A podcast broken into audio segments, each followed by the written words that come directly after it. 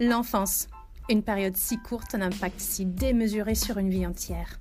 Ce temps est précieux et il est entre nos mains. Parents, professeurs, directeurs, adultes tout court, nous nous devons d'élever la prochaine génération de manière consciente. Je m'appelle Catherine Baxter, mère britannique, professeure d'anglais et fondatrice directrice du Bus Anglais, école d'anglais pour enfants à Paris. Après dix années d'activité, des dizaines de milliers d'enfants enseignés, il est temps de discuter, échanger, partager. Sur ce podcast, j'accueille des personnes qui vivent pleinement ces responsabilités au quotidien. Quels sont leurs principes? Qu'est-ce qui les préoccupe? Comment font-ils? Nous serons leurs élèves, ils seront nos professeurs et tous ceux autour d'une bonne tasse de thé. Oui, je suis anglaise et le thé pour moi est symbole de détente, de ralentissement, d'échange, de vérité partagée. Allez, la théière est chaude, je sers. L'objectif, c'est quoi avec ce podcast? Qu'est-ce que tu veux amener au monde? Ben, C'est cette idée que l'enfance est une période si courte, mais qui a un impact démesuré sur une vie entière, qu'on on a une chance pour faire en sorte que ça fonctionne, qu'on ne se trompe pas trop, euh, etc. Et euh, en, partageant euh, les connaissances et les conseils et les expériences, les anecdotes de ces personnes-là, j'espère pouvoir accélérer euh, notre compétence vis-à-vis des enfants d'aujourd'hui. Aujourd'hui, je prends le thé avec Sophie Léon, mon amie et co-animatrice de ce podcast. On évoque le défi du Covid, l'adaptation et comment rester fidèle à la mission de base à travers les crises. Allez, c'est parti. Et bienvenue à notre podcast Tea with KB. Je suis ravie de vous accueillir ici aujourd'hui autour d'une tasse de thé.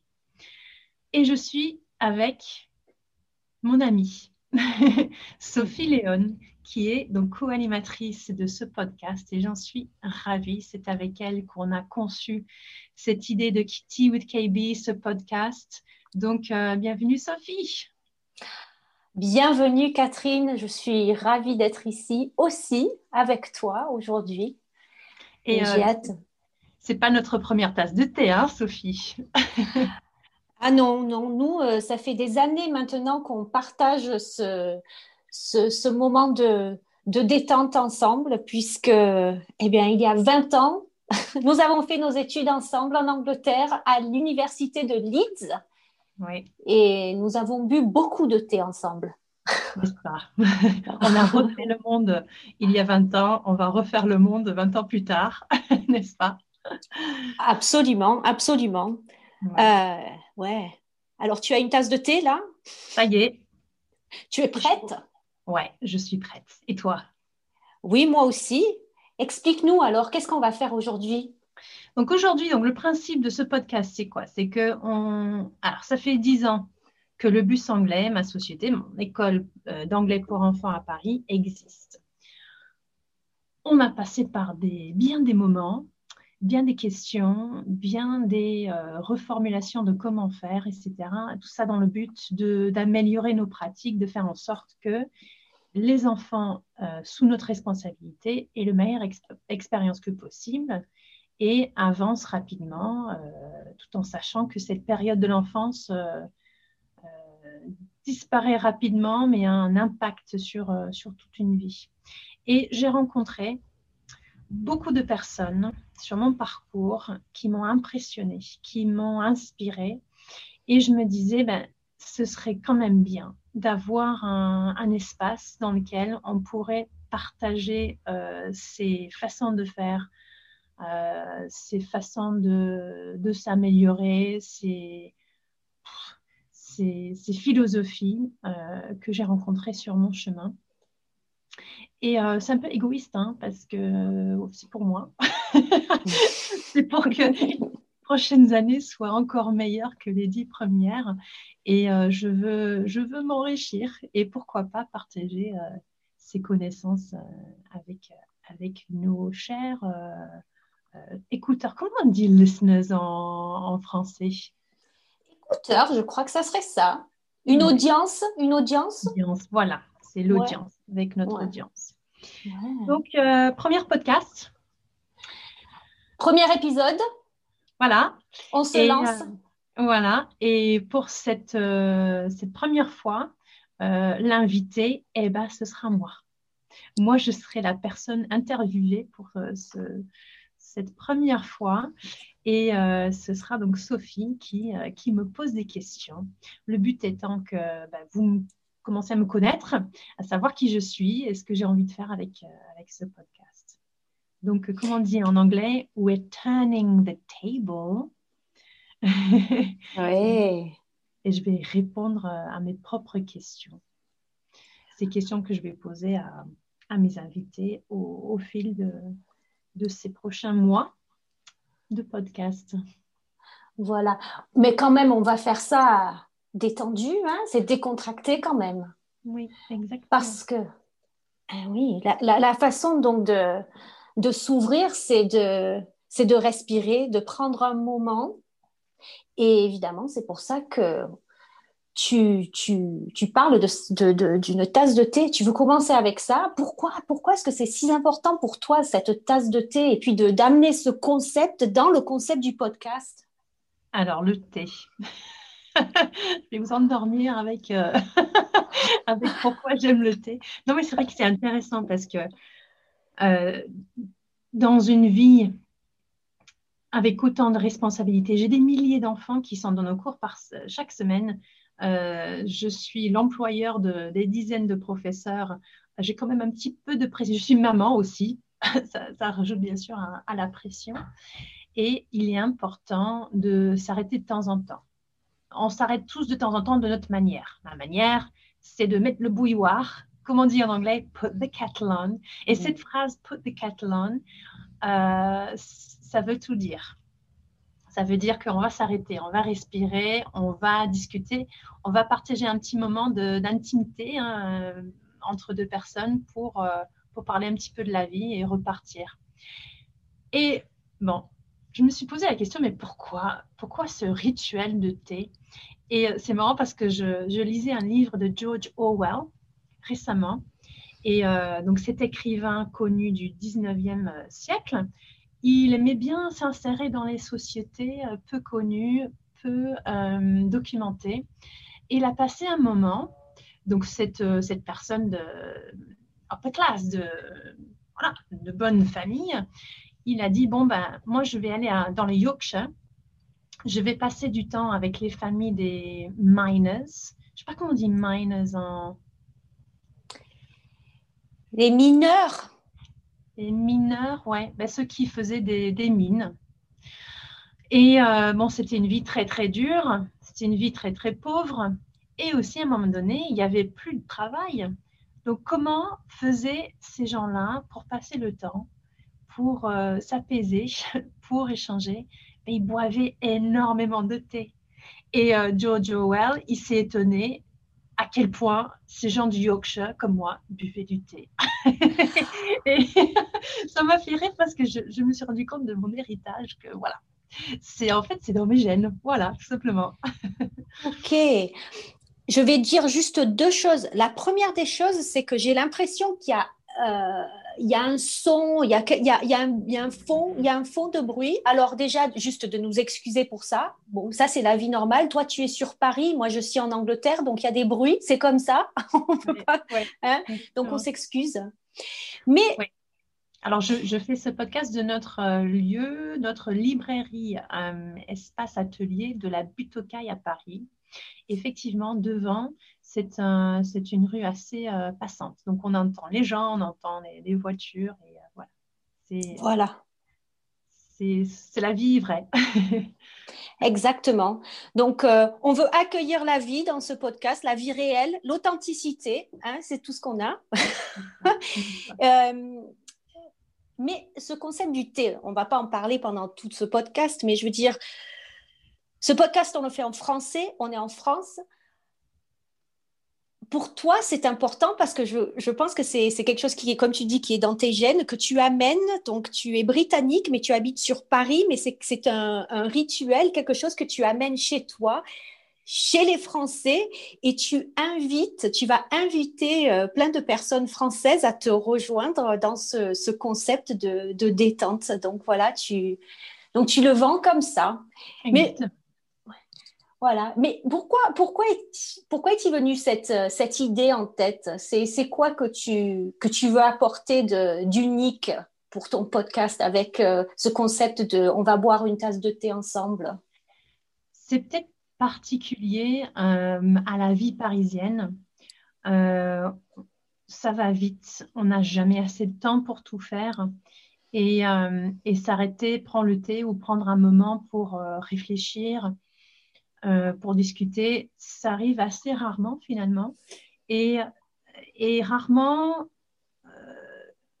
si, avec les personnes qu'on veut, bien sûr, mais j'ai tellement de personnes en tête avec qui j'aimerais avoir ce moment-là, mais ça n'arrive jamais. On n'a jamais l'occasion de le faire. Et le podcast, ben, c'est la bonne excuse de pouvoir le mm. faire et, de parler euh, en profondeur avec ces personnes dans cette ambiance euh, de thé. Mm. J'ai hâte. Et euh, ouais, bon, ben, on n'a pas de, on n'est pas sponsorisé, mais tu bois quoi comme thé? Yorkshire tea, of course. Du Yorkshire. Yorkshire tea, c'est une marque, une marque. Oui, hmm. exactement. Ah. Alors, le Yorkshire, pour toi, c'est quoi? C'est d'où tu viens? Euh, Explique-nous un, petit parcours, donc euh, ton, ton chemin. Qu'est-ce qui t'amène ici? Oui, alors en long et en large. alors, je suis née à Leeds, dans le nord d'Angleterre. Et euh, pourquoi, comment ça se fait que j'arrive à Paris? Eh bien, je suis venue ici euh, pour un travail dans les voyages, mais euh, j'avoue que depuis très jeune, je voulais vivre en France. Je voulais, je voulais m'installer ici en France quelque part. Il y a quelque chose, je n'arrive pas à expliquer pourquoi, mais il y a quelque chose dans la vie française qui m'est familier quelque part, qui, que j'aime et, qui me correspond tout à fait. Donc, euh, je suis venue pour le travail, mais euh, le parcours, c'était beaucoup de vacances ici en France avec la famille. Euh, j'avais notamment un directeur d'école. Alors, à l'époque, c'était middle school, donc on est entre 9 et 13 ans, je pense. Et euh, ce directeur, Mr. Green, il était francophile, il adorait la France euh, et on a fait des voyages scolaires, mais aussi on, tous les jeudis, eh ben, on chantait la Marseillaise. Hein. C'était n'importe quoi. On chantait la Marseillaise. Euh, donc, c'était une école bien imbibée de, de la culture française et de, cette excitation que, qu'on peut ressentir pour une culture qui est tellement différente, mais qui est juste à côté. Et, euh, voilà.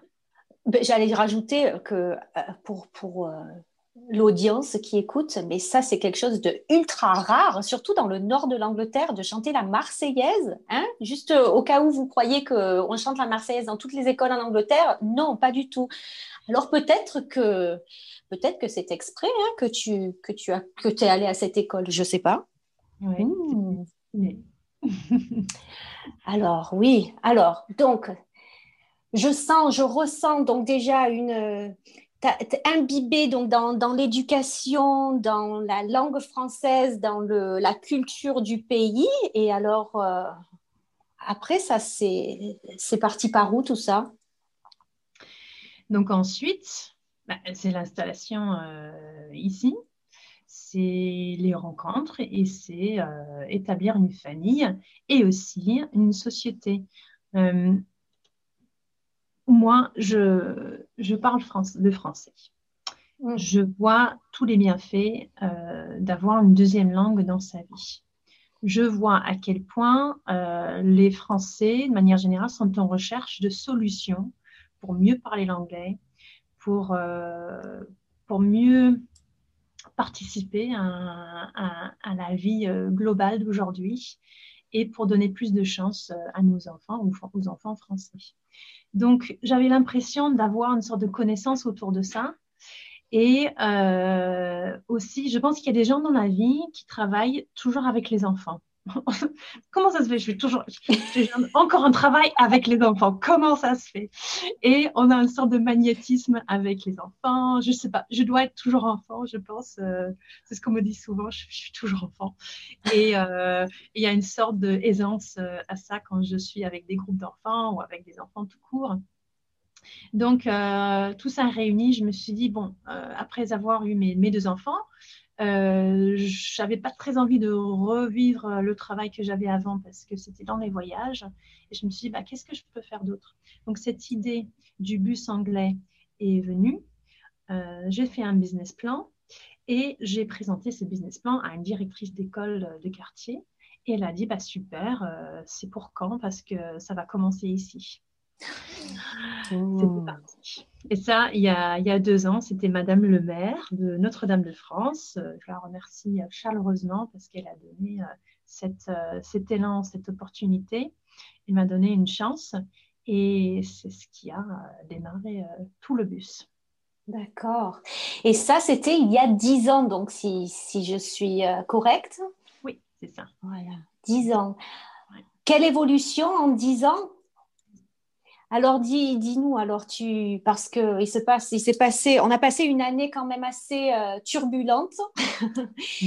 euh, où il y a eu beaucoup de changements pour, pour tout le monde, mais, mais pour toi, ça, ça, ça a voulu dire quoi euh, chez, chez toi, donc ta vie personnelle et puis au niveau professionnel, au, point de vue de l'éducation aussi, qu'est-ce qui s'est passé mm-hmm. chez, chez vous, chez toi?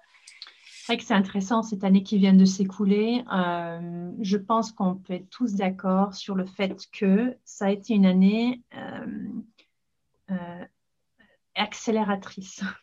Donc, ça a tout accéléré.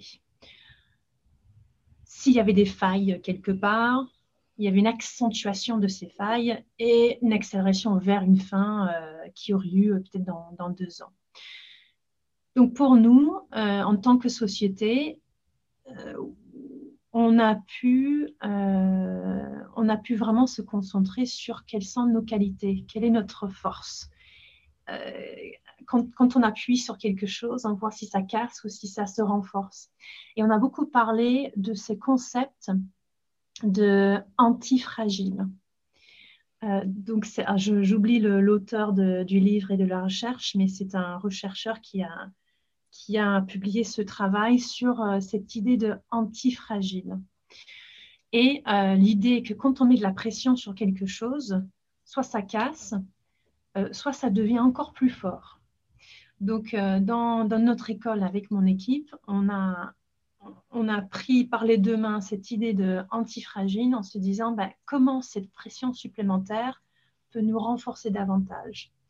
Et euh, donc, je suis très contente de, dire que ça a été le cas et qu'on en est sorti euh, beaucoup plus fort qu'avant parce qu'on a, fait en sorte d'être robuste.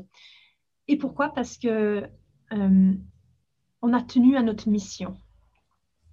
La mission, c'est quoi? C'est de donner de la voix à la génération suivante. Pourquoi? Parce qu'on sait et on voit, dix ans plus tard, que les portes s'ouvrent avec l'anglais la confiance est augmentée avec l'anglais dans, la vie d'un enfant et d'un jeune, adulte. Donc, on n'était pas prêt à lâcher ça. Et c'est pour ça qu'on a tout fait pour, euh, pour parvenir à euh, garder l'activité, garder l'élan d'apprentissage pour, euh, pour, tous nos élèves et, et de s'en sortir plus fort qu'avant. donc, ça a été le cas. Donc, ça, c'est le, sur le plan professionnel. Et mm. euh, sur le plan familial, bah, c'était sympa de passer un petit peu de temps avec les enfants, avec, euh, avec nos proches euh, confinés chez nous. C'était embêtant, mais c'était sympathique aussi parce qu'il n'y avait pas de, porte de sortie, hein. de porte de secours. Sortie de secours, il y avait, on était ensemble tout le temps, tout le temps, tout le temps. Et c'est quand même chouette. C'est quand même chouette pour une famille. Mm. Qu'est-ce que tu retiens de cette période? Si tu pourrais, euh, tu pourrais euh, nous réduire ça en tant qu'une expression, un mot, quelque chose que tu as appris, une leçon? Euh, Que l'adaptation est tout. on parle beaucoup de Darwin et c'est le plus fort qui, qui perdure, c'est le plus fort qui gagne. Mais en fait, c'est celui qui s'adapte le plus qui, qui perdure. Et je pense que c'est la preuve de ça. C'est il faut, il faut rester euh, ouvert, il faut rester philosophe, il faut rester près de ses valeurs de base, que ce soit dans sa vie personnelle ou dans sa vie professionnelle. Et c'est ça qui tient.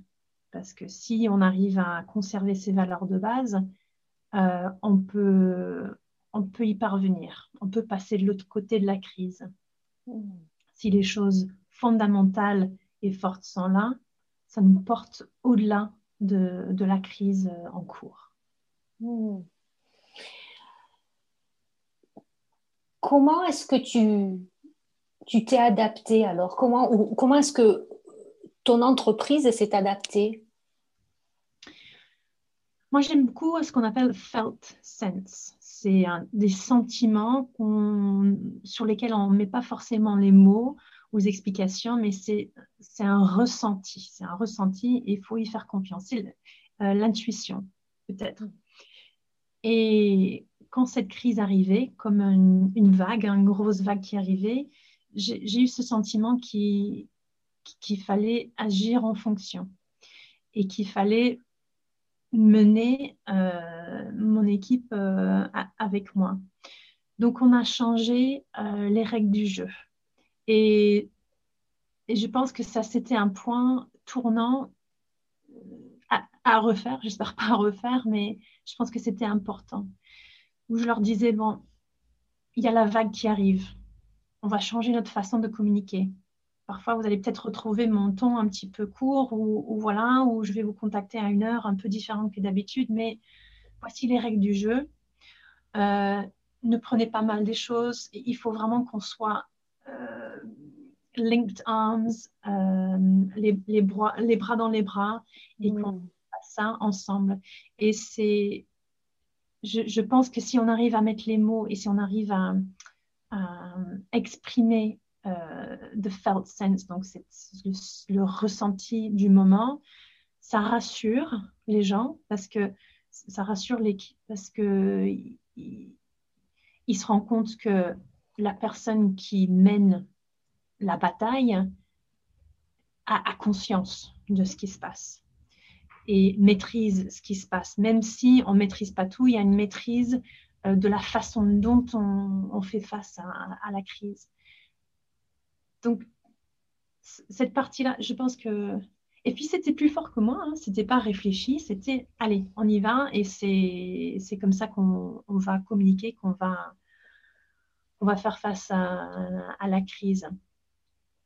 Donc, oui, je pense que c'est ça que, je retiens, qu'il faut, qu'il faut agir à cette intuition, il faut communiquer de manière authentique et, pas trop réfléchi hein, finalement dans ces périodes-là. D'accord, donc là je ressens qu'il y a eu une, une, une évolution. Mais ça, c'était quelque chose que tu ne faisais pas avant. Comment est-ce que ça a changé? Tu vois ce que je veux dire? Oui, ce sont les enjeux qui changent. Ok. Donc les enjeux avant, c'était peut-être plus, euh, c'était plus superficiel. Hein. Euh, les enjeux, les réflexions, les problèmes étaient superficiels. Et euh, quand on arrive dans les temps de crise comme ça, on vient vraiment à la base. C'est quoi la base? Eh ben, La base, c'est que l'élan d'apprentissage des enfants ne soit pas coupé et c'était la, seule chose. Oui, on va faire euh, via une plateforme euh, vidéo les, cours. Oui, au début, c'était pas génial, mais on garde l'élan. Et petit à petit, ça s'améliore. Et on arrive à un point aujourd'hui où euh, les cours en ligne se passent très bien pour certains enfants, beaucoup mieux qu'en présentiel. Et on a même développé une école en ligne, anglaisenligne.com, qui est notre école en ligne, qui qui, euh, correspond mieux à, certaines façons d'apprendre pour certains enfants que des cours en présentiel. Donc, euh, donc voilà, c'est, on revient à la base. Les crises, ça nous pousse à revenir à la base, à ce qui est important et de s'occuper de ce qui est important. Mmh. vital pour, pour une activité. Ouais. Un retour à la base avec une maturité de l'expérience vécue. Je ressens ça, je veux dire, avec 10 ans, 10 ans d'expérience à, expérimenter euh, à droite, à gauche, tout ça, maintenant, c'est un retour à la base, un retour à l'être humain, des besoins de l'être humain. Oui, c'est ça. Hmm. Quand on est face à un problème qui est titanesque comparé aux problèmes qu'on a eu avant, c'est une remise en perspective qui est, qui est, qui est intéressante. Et euh, j'ai un livre devant moi. Hmm. Euh, alors, je ne connais pas beaucoup sur le bouddhisme, donc je, lis un livre sur le bouddhisme. Et euh, Il s'appelle comment? Buddhism. Buddhism, ok. Plain Simple by Steve Hagen. Donc, ça donne les bases euh, du bouddhisme. Et j'ai trouvé ça intéressant. Euh, il y a toujours des histoires bouddhistes qui, qui sont partagées, c'est sympathique. Et là, il y a une histoire qui, qui me fait penser à ça c'est le monsieur qui va voir le Bouddha et dit euh, Oh, j'ai tellement de problèmes. Euh, mes enfants, bah, je les aime et tout, mais ils sont difficiles, blablabla. Bla, bla. Et encore, j'ai un autre problème. Ma femme, bon, elle est bien gentille, je l'aime aussi, mais parfois elle m'embête. Et je suis agriculture, mais parfois, ben, ça ne marche pas, machin, bidule. Et, euh, et qu'est-ce qu'il dit euh, Eh bien, voilà, chacun a 83 problèmes. On a tous 83 problèmes. Mais vous, vous en avez 84. Et votre problème, c'est le problème 84. Dis, ben, c'est quoi alors ce problème 84 C'est que vous ne voulez pas de problème. J'adore. Là, je peux parce que j'ai passé beaucoup d'années à ne pas vouloir avoir de problèmes. Mais c'est quoi ces problèmes? Je les évite, je ne les veux pas, ces problèmes. Mais ce sont les problèmes qui nous donnent l'occasion d'adapter et d'améliorer. Et je pense que ça, c'était un vrai tournant et un rapport très important, bien sûr, avec la, la crise Covid. C'est que si on accueille les problèmes à bras ouverts parce qu'on y voit des opportunités, ces crises-là euh, suivent ce concept-là euh, fois 100 parce qu'on y voit une grosse opportunité d'amélioration. Et euh, heureusement que j'ai fait ce petit pivot, même si c'est tout petit dans le concept, mais ça change tout, euh, de se tourner vers le problème et regarder le problème droit dans les yeux pour pouvoir, pour pouvoir améliorer, pouvoir faire en sorte que ce problème ne se reproduit pas et que, que, voilà, on le maîtrise euh, totalement. Je vais citer mm. euh, quelqu'un d'autre. Il y a un, auteur, un rechercheur, euh, auteur, professeur de Stanford qui s'appelle Jim Collins. Il a écrit pas mal de livres qui sont des classiques maintenant, comme les livres Good to Great ou Built to Last. Donc, il étudie les sociétés et il essaie d'en tirer l'essence qu'est-ce qui fonctionne, comment cette petite société a duré aussi longtemps, a eu autant de succès? Donc, il essaie de comprendre quels sont les, les composants de, ces sociétés-là. Et euh, il a une conclusion qui est très simple. Les sociétés qui ont réussi à euh, se développer et à rester pérennes pendant très très longtemps et eu beaucoup de succès, ils ont deux choses en commun. Première chose, ils ont une mission fondatrice qui n'a rien à voir avec euh, des bénéfices ou le chiffre d'affaires ou quoi que ce soit. Une mission forte fondatrice et ils regardent des problèmes droit dans les yeux. Ils ne les évitent pas.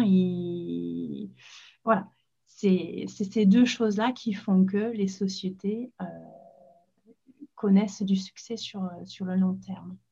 Hmm. Et ça, mm. je, vis à côté de cette philosophie tous les jours. Tu nous apportes deux philosophies magnifiques. Et,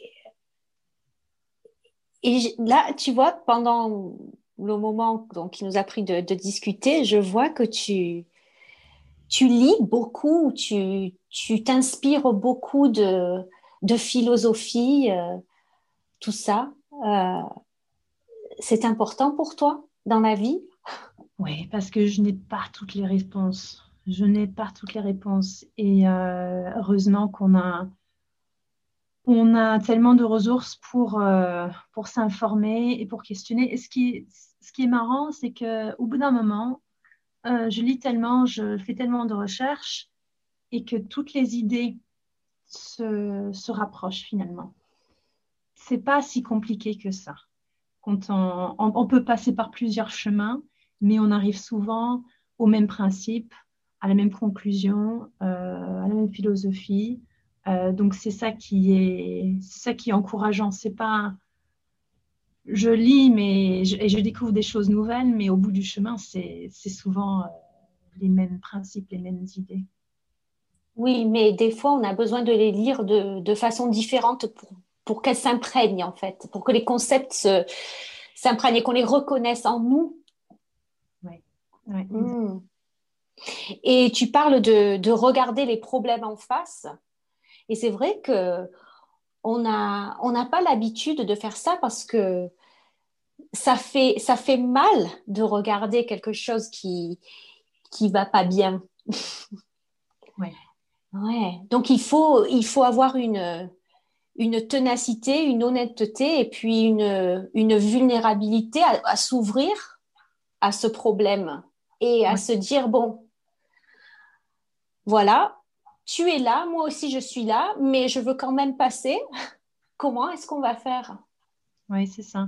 Parce que, hmm. que je pense qu'il faut le faire une fois et, se rendre compte que regarder un problème droit dans les yeux, euh, faire en sorte que ce soit réglé sûrement et rapidement, même si on n'a pas envie de le faire, on sait que la vie au-delà de ce problème très, résolu de cette manière est bien meilleure qu'une vie à éviter, à un peu toucher la surface mais pas résoudre le problème en profondeur, euh, la vie après le problème résolu droit dans les yeux est beaucoup meilleure que, que l'autre chemin qui est de un peu mettre les. Je sais pas comment ça se dit en français, mais. Euh, oui.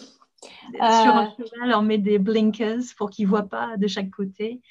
c'est facile. Des œillettes mais Je sais pas. Qu'est-ce qu'on sait ouais. Mais c'est ça, il, il faut goûter à la réussite de ça pour pouvoir ensuite le faire. Ça devient plus facile après, euh, mais c'est pas évident pour la première fois, ça c'est clair. Mais je pense aussi que de faire face à un problème comme ça, c'est de se regarder en face aussi.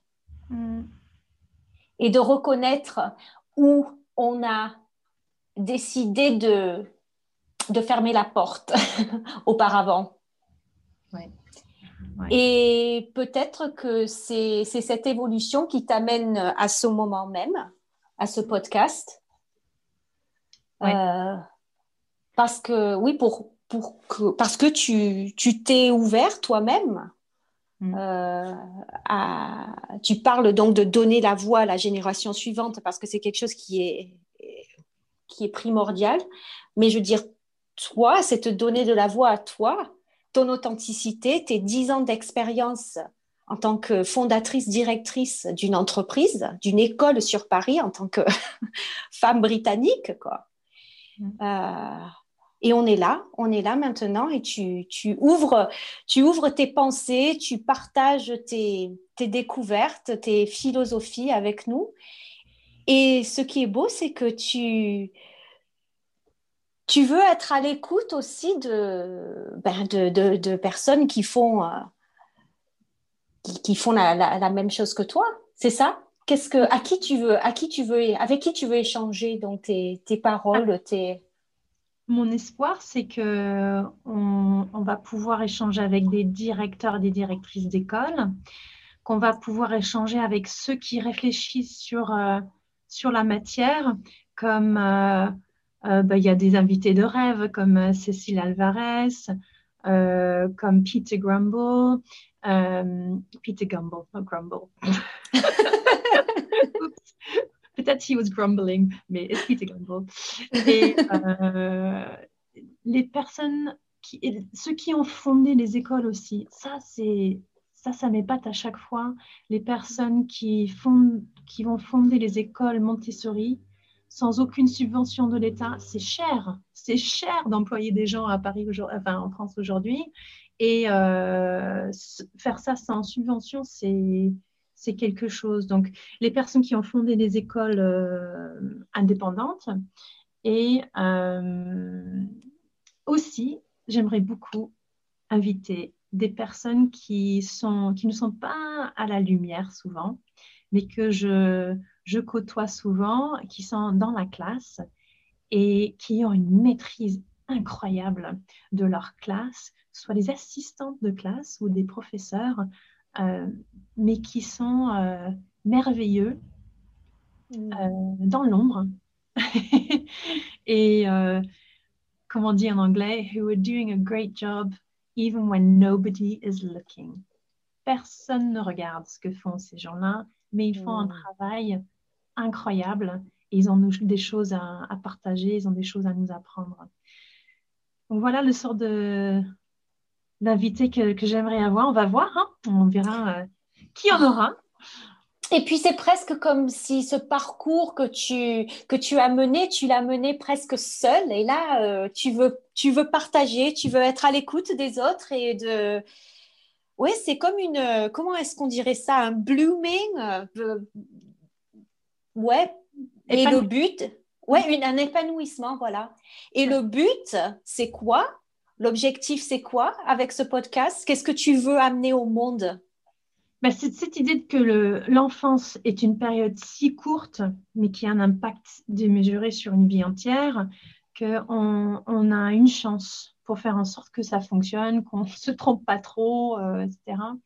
Et euh, en, partageant euh, les connaissances et les conseils et les expériences, les anecdotes de ces personnes-là, j'espère pouvoir accélérer euh, notre compétence vis-à-vis des enfants d'aujourd'hui.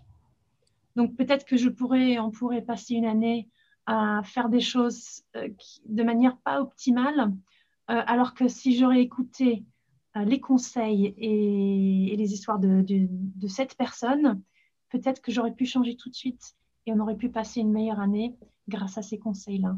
Donc c'est un effet accélérateur que je souhaiterais avoir sur, euh, sur cette communauté qui travaille avec les enfants dans les, écoles aujourd'hui.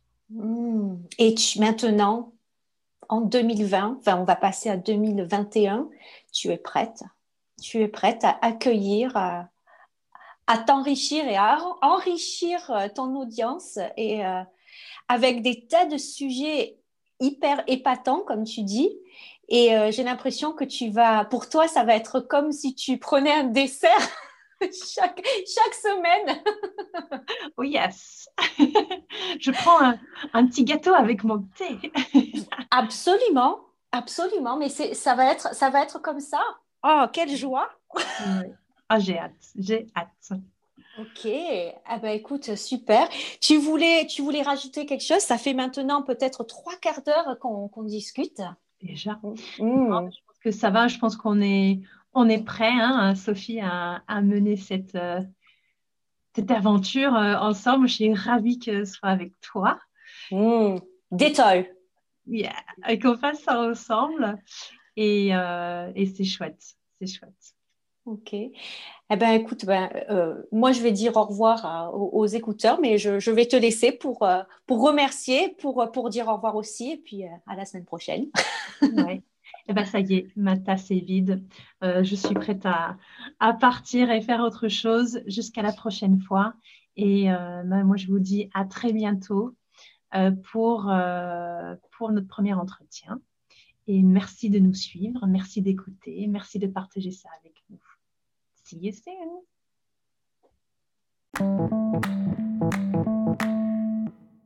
How was it for you, Missy? It was fantastic. I loved sitting down with my friend and having a cup of tea and talking about the things that were important to me.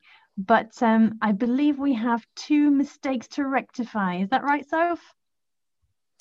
We do. Because we're not going to get all the words right, are we, all the time? No, we're not. So the first one was um, now we've understood that écouteurs are actually auditeurs, that it's not the same thing. We apologize to our auditeurs for calling you écouteur. I'm désolé. We're really sorry. voilà, that's right. We've been calling our listeners earphones, and uh, that's not the way. No. Uh, and there was a second word. What was it, Soph? It was when you were talking about putting blinkers on. So here's what I found out. Blinkers is not œillette, as I thought it was. It is indeed œillère. Uh-huh. So in so œillère in English is blinkers. There you go. We've all learned something today. Super. Right. So see you next time for the next cup of tea. Bye. See you later, lovely.